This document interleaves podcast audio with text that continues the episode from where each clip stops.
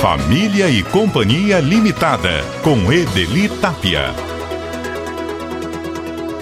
Olá, tudo bem? E a família como vai? Eu li uma entrevista de um filósofo francês que eu gostaria de compartilhar com vocês aqui nesse espaço. Luc Ferry, autor de best-sellers como Aprender a Viver, de 2006, vendeu 700 mil exemplares, 40 mil deles só aqui no Brasil. Foi ministro da Educação da França de 2002 a 2004 e mentor da polêmica lei que baniu o uso de véus para estudantes muçulmanas nas escolas públicas francesas. Atualmente ele não ocupa cargo oficial, mas sabe-se que o presidente francês Nicolas Sarkozy costuma ouvir as suas opiniões com bastante atenção.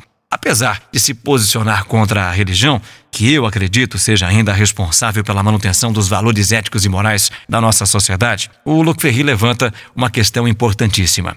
Segundo ele, o fato da sociedade se movimentar no sentido de estabelecer a concorrência acirrada entre todos os indivíduos tem desencadeado uma onda sem precedentes de infelicidade. Em uma entrevista à revista Veja, ele disse que não é verdade que o casamento hoje passa por um declínio e exista o risco do fim da família nuclear. Em sua obra Famílias, Amo Vocês, o filósofo defende a ideia de que a família é a única coisa que resta de sagrado no mundo ele chega a dizer que a família substituiu a religião como uma entidade sagrada no mundo moderno e usa, para justificar a sua tese, o fato dos fiéis da atualidade não arriscarem a vida por seus deuses, mas não titubearem quando o risco à vida for para defender um filho.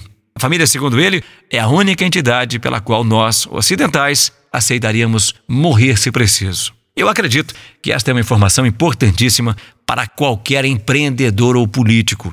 O filósofo está dizendo que, por mais que os seus funcionários sejam eficientes, fiéis ou até bajuladores, eles nunca dariam a vida por você ou pela sua empresa, mas não pensariam duas vezes antes de dar a vida por um filho. A informação não é negativa.